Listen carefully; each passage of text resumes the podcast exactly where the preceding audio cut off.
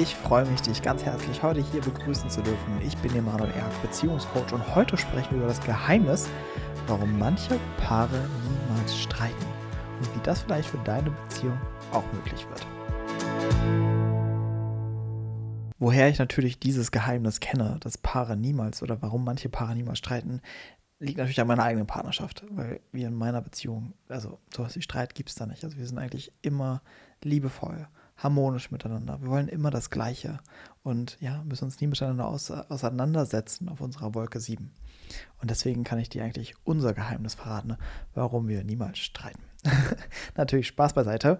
Wir müssen jetzt erstmal überhaupt mal klar werden, bevor wir in dieses Thema reingehen, gibt es überhaupt Paare, die niemals streiten? Und viel wichtiger, was meine ich überhaupt mit Streit? Also erstmal, hier ist die erste wichtige Differenzierung. In einer gesunden Beziehung gibt es immer Konflikte. Das hat nichts damit zu tun, dass ihr irgendwie was falsch macht in einer Partnerschaft, sondern das ist gut in einer Beziehung, wenn es Konflikte gibt. Aber hier ist ein großer Unterschied. Mit Konflikten meine ich nicht, wir schmeißen Gläser durch die Wand, äh, durch die Wand, wir schmeißen Gläser durch die Wand. Ja, wir, wir, wir machen uns hier gegenseitig fertig, wir sind emotional verletzend zueinander. Das meine ich damit nicht. Sondern mit Konflikt meine ich ganz schlicht, wir haben Meinungsverschiedenheiten an gewisser Stelle. Und wir haben die, die Kapazität und die Fähigkeit, uns darüber aus, auszutauschen und uns damit auseinanderzusetzen und so einen gemeinsamen Weg, möglichst eine Win-Win-Lösung miteinander zu finden. Das bedeutet aber nicht, dass wir uns, wie gesagt, ständig in die Haare kriegen und fertig machen, aber es bedeutet genauso wenig, dass es die ganze Zeit nur Dauerharmonie und Liebe und bla bla bla gibt. Und verstehe mich nicht falsch, es gibt Paare, die sich wirklich nie streiten. Das ist aber in, meiner, in meinen Augen eher eine Schwierigkeit als etwas, für was man sich berüsten sollte. Deswegen möchte ich in diesem Video zuallererst mal mit dir darüber sprechen, wodurch entstehen solche Strukturen. Weil es kann ja sein, dass du in deinem Umfeld so guckst und siehst so Paare und denkst so, ja, warum streiten die nie? Die sind so nett immer miteinander, die verstehen sich so gut, ja. Und wir in unserer Beziehung kloppen uns da die ganze Zeit die Köpfe ein, ja. Und genauso gibt es vielleicht auch andere Beziehungen, von denen du mal gehört hast oder die mal gesehen hast, wo die Leute die ganze Zeit nur am Streiten sind. Und du denkst so, wie kann das sein, dass es bei manchen irgendwie so harmonisch ist und bei anderen nicht? Das hat ganz simpel eigentlich wieder im Kern damit zu tun, welche Grundbindungsdynamiken und Überlebensstrategien beide Partner mit in die Beziehung bringen. Denn für manche ist es Beziehung eben ein Kampf. Ja, für manche ist es wichtig, in, in, in Bindung immer für sich einzutreten, um sich zu, äh, äh, ja, um, um sich und seine Bedürfnisse zu kämpfen, haben ständig das Gefühl, verletzt zu werden und müssen dagegen angehen. Ja? Das heißt, viele haben das als Überlebensstrategie entwickelt. Dieses, diesen Kampfmodus ganz stark. Ja? Immer in die Wut zu gehen, cholerisch zu sein, ja, leicht getriggert zu werden. Das ist aber nur eine Variante. Es gibt natürlich auch eine gegenteilige Variante, nämlich Leute, die gelernt haben zu schlucken. Immer wieder runterzuschlucken, runterzuschlucken. Schon okay, ist nicht so schlimm, passt schon, ja. Hauptsache Harmonie, Hauptsache wir haben uns lieb. Hey, ja klar, nein, wir machen es genauso, wie du es möchtest. Ja, okay, ja. also dieser Modus ist auch eine Form von Überlebensstrategie, die wir entwickeln können. Wenn wir eben frühzeitig merken, unsere Eltern können mit unserer Wut beispielsweise nicht gut umgehen.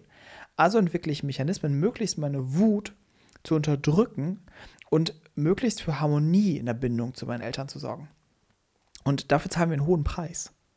Denn permanent seine, seine Wut zu unterdrücken bedeutet, die Fähigkeit zu unterdrücken, Grenzen zu setzen, für seine Bedürfnisse zu stehen und für seine Bedürfnisse auch einzustehen. Weil dafür ist Wut oder gesunde Wut eigentlich da. Gesunde Wut dient genau für, für diese zwei Aspekte, die ich gerade genannt habe.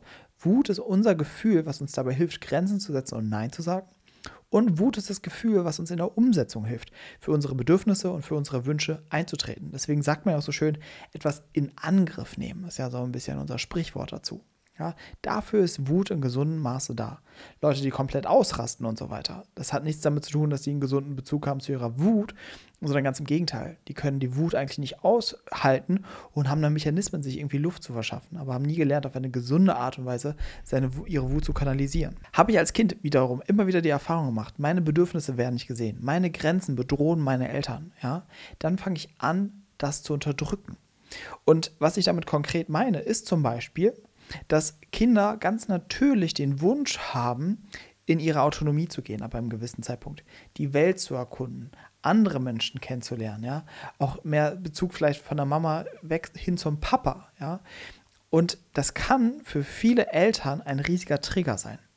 Die werden dort nämlich durch das Kind in ihren eigenen Verlustängsten getriggert. Nämlich ihr Thema oder ihr Verlusttrauma, was sie vielleicht in sich tragen, taucht in diesem Moment ein, auf, wenn sie von ihrem Kind in Anführungsstrichen verlassen werden, weil das Kind in seine Autonomie geht.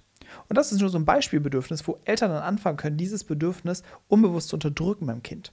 Ja, weil normalerweise bei der gesunden Entwicklung der Autonomie des Kindes ist es so, dass das Kind sich ausprobiert, in die Welt geht und dann immer die Erfahrung macht, ich kann zurück zu Mama und Papa kommen und da ist es sicher. Ja? Das heißt, ich kann so ein bisschen weggehen, gucken, was, was, hier, was ist hier so in dem Raum, was gibt es jetzt so zu entdecken und kann immer wieder auch zu Mama zurückschauen und treffe auf einen liebevollen, wohlwollenden Blick. Ja, und habe immer die Wahrnehmung, Mama ist quasi so mein Backup. Ja, Mama passt auf. Ist es nur so, dass die Mutter oder die Eltern generell eben ein Verlusttrauma ähm, erlebt haben, ist das Entfernen des Kindes, wenn das Kind weggeht, sofort für ihr System eine Bedrohung. Und das heißt, sie reagieren dann mit ihren Überlebensstrategien auf das Entfernen des Kindes. Das heißt, einerseits versuchen sie zu verhindern, dass das Kind weggeht. Sie versuchen, das Kind bei sich zu halten. Oder wenn das Kind quasi nach seiner Erkundungstour zu den Eltern zurückkehrt, trifft es auf Liebesentzug. Es merkt, Mama und Papa sind abweisend zu mir oder sie ziehen sich zurück von mir.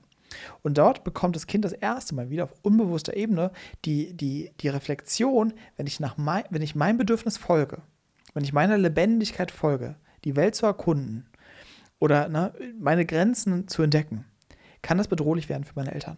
Also muss ich meine Bedürfnisse und meine eigentlichen Wünsche unten halten um die Bindung zu meinen Eltern zu, ähm, zu stabilisieren. Und aus dem heraus geben, ergeben sich sogenannte Harmoniemuster, dass ich versuche immer wieder meine Bedürfnisse, mein Wollen zu unterdrücken, um Bindung zu stabilisieren. Und das ist ein hoher Preis, den wir dafür zahlen. Und das Beste ist, wenn sich zwei Menschen mit der ähnlichen Struktur begegnen.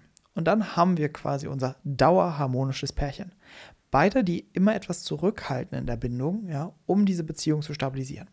Das kann einerseits funktionieren, ja, Andererseits kann es auch eben dazu führen, dass die Beziehung mehr und mehr tot wird. Dass man überhaupt ja, nicht mehr den Kontakt zueinander hat.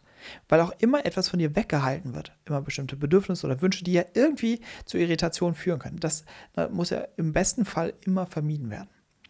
Und deswegen ist dass wir so unkompliziert sind oder so harmonisch, ja, nicht etwas, mit dem wir uns brüsten sollten, sondern viele Menschen müssten in dem eigentlich erkennen, dass das ihr Schutzmechanismus ist und dass sie nie gesund gelernt haben, wütend zu werden oder für sich einzustehen oder sich auseinanderzusetzen, weil einfach ihre Eltern dafür keine Kapazität hatten in den meisten Fällen und deswegen diese Harmoniemuster entwickelt haben. An der Stelle bietet es sich auch nochmal an, kurz einen Schlenker zu machen, nämlich zu diesen Leuten, die ja immer ausflippen in Beziehungen, ne? die ja dann umso mehr sagen, das ist das, was ich unbedingt möchte. Ja? Und so scheinbar überhaupt kein Problem haben, auf ihre Wünsche, äh, für ihre Wünsche einzutreten. Das ist nur ein anderer Mechanismus, mit dem gleichen Problem umzugehen. Weil wenn ich immer wieder die Erfahrung mache, meine Bedürfnisse von meinen Eltern werden nicht gesehen, kann ich entweder quasi mich immer unterdrücken, ne, dieses Harmonische in mir entwickeln, quasi weghalten, was mein Bedürfnis ist, oder die Gegenbewegung. Ich kann versuchen, immer mehr auf mich aufmerksam zu machen. Immer mehr quasi danach zu schreien. Dieses, das will ich. Und ne, das sind diese ganz trotzigen Kinder, die, die, die sozusagen Problemkinder, ja, die versuchen auf alle Arten und Weisen irgendwie auf sich aufmerksam zu machen. Irgendwie äh, ihre Bedürfnisse geachtet zu kriegen oder für ihre Bedürfnisse einzustehen. Und das sind dann später unsere kleinen Choleriker in Beziehung. Ja? Weil die halt auch dort nicht gelernt haben, auf gesunde Art und Weise ihre, ihre Bedürfnisse zu kommunizieren und zu zeigen, sondern immer nur auf dieser vollkommen äh, destruktiven und zerstörerischen Art und Weise. Ja, weil die Eltern einfach anders nicht gehört haben oder die Eltern anders vielleicht gar nicht auf einen reagiert haben. Ja, also das vielleicht nochmal als kleiner Schlenker und als Nebenerklärung für eben dieses Gegenmuster, ne, dieses Wutmuster oder dieses cholerische Muster. Also für Paare, wo immer wieder Harmonie herrscht, die haben kein großes Geheimnis, was da drin steckt, sondern sie haben einfach nur gelernt, um Bindung zu stabilisieren, muss ich immer gucken, was braucht der andere. Das heißt, Bindung und Kontakt führt immer zu dem Fokus auf den anderen, weg von mir. Und das kann dazu führen, dass Beziehungen sich sehr anstrengend anfühlt, dass man sich eigentlich nicht sicher fühlt in Beziehungen oder immer das Gefühl hat, ich gehe irgendwie verloren in Partnerschaften. Irgendwie habe ich das Gefühl, ich bin nicht ich in einer Beziehung. Das heißt, sie können nicht wirklich Kontakt zu sich behalten und zum anderen. Und das ist sehr qualvoll auf Dauer. Und solche Beziehungen münden meistens in verschiedenen Sackgassen. Die eine Sackgasse kann sein, dass irgendwann trotzdem einer von beiden ausflippt und dann auch der andere angetriggert wird und nicht weiter harmonisch sein kann. Und dann so überexplosive Streitigkeiten entstehen können. Es kann sein, dass beide sich entfernen und einfach sich auseinanderentwickeln. Oder es passiert halt einfach, dass man sich nicht, also dass man immer das Gefühl hat, irgendwas, irgendwas fehlt hier. Irgendwas fehlt hier.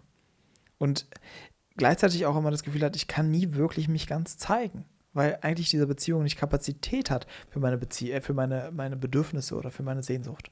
Und das ist einfach auf Dauer sehr ernüchternd. Ja, das ist etwas, ja, wo wir nicht sagen würden, oh, ich habe so eine tolle Partnerschaft, ja, sondern das ist so, ja, funktioniert, aber irgendwie nicht das Gelbe vom Ei. Also, dass du das einfach mal gehört hast und für dich reflektieren kannst. Einerseits, dass du dann einordnen kannst, diese Paare, die immer so harmonisch sind, dass du dich davon nicht blenden lässt, sondern dass du siehst, okay, das kann einfach eine andere Struktur, ein anderer Überlebensmechanismus sein.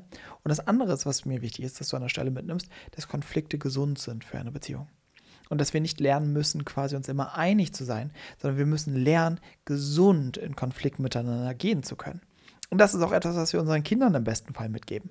Ja, dass wir denen nicht zeigen, oh, Mama und Papa sind immer so harmonisch, ja, immer alles, alles ganz, äh, ganz toll bei uns, ja.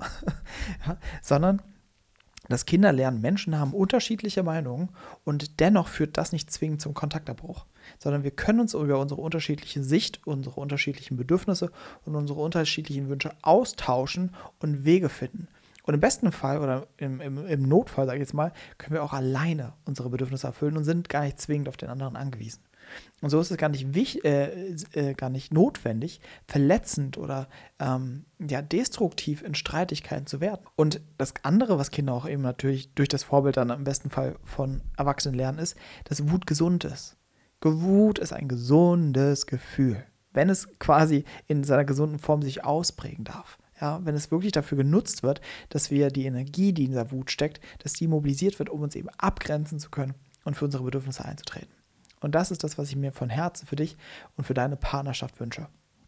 Wenn du jetzt an dieser Stelle bist und findest dich eben in einer dieser Seiten wieder, dass ihr ständig in Streitigkeiten landet oder wenn ihr merkt, irgendwie ist es so harmonisch, aber irgendwie auch tot, ja, kann ich dich eben auch an der Stelle einladen. Daran kann man arbeiten. Ja. Eure Beziehung hat, ähm, da bin ich mir ziemlich sicher, noch genug Potenzial, dass man, dass es da einen Ausweg gibt, eine Möglichkeit, da etwas zu tun. Und da lade ich dich zum Herz, äh, von Herzen ein, mit mir im Coaching zu arbeiten. Alle Infos dazu findest du auf emanuelerg.com slash Coaching. Ja? Der Ablauf davon ist sehr simpel. Dort findest du ein Formular, kannst dich dort kurz eintragen, damit wir wissen, wie wir dich am besten erreichen. Schreib kurz dein Thema rein, damit wir einen Überblick haben. Und dann kriegst du alle Infos zum Coaching zu, zugesendet und wir machen einen Termin für ein erstmal kostenloses Beziehungsanalysegespräch. In diesem kostenlosen Beziehungsanalysegespräch können wir eben deine Situation schon mal genauer anschauen, schon mal gucken, okay, wo sind denn so die Grundstrukturen, was ist die Thematik, wie arbeiten wir damit am besten. Und dann, wenn, es, wenn alles passt, gehen wir wirklich in einen längerfristigen Coaching-Prozess, weil ich immer über mehrere Monate mit Klienten arbeite. Wie gesagt, alle Infos findest du ganz unverbindlich auf emanuelerg.com slash Coaching. Und vielleicht sehen wir uns dann ja eines Tages live und können genau an deinem Thema arbeiten, worüber ich mich sehr freuen würde. Ansonsten an der jetzigen Stelle darfst du natürlich wieder gerne dieses Video teilen mit all den harmonischen oder unharmonischen Paaren in deiner Umgebung, dass auch sie das Geheimnis erfahren, was hinter dauerharmonischen Partnerschaften stecken. Und schreib mir gerne auch in die Kommentare ein, in welcher Rubrik du dich wiederfindest, wie es eher in deiner Beziehung war oder in deiner Beziehung ist und ob du dich wiedererkannt hast, vielleicht in dem einen oder anderen, was ich in diesem Video erzählt habe. Abonniere den Kanal, damit du kein Video mehr verpasst. Gib dem Video einen Daumen nach oben, wenn es dir gefallen hat. Und ansonsten sehen wir uns wie immer nächste Woche wieder im nächsten Video. Ich wünsche dir bis dahin von Herzen alles, alles Liebe. Dein Emanuel.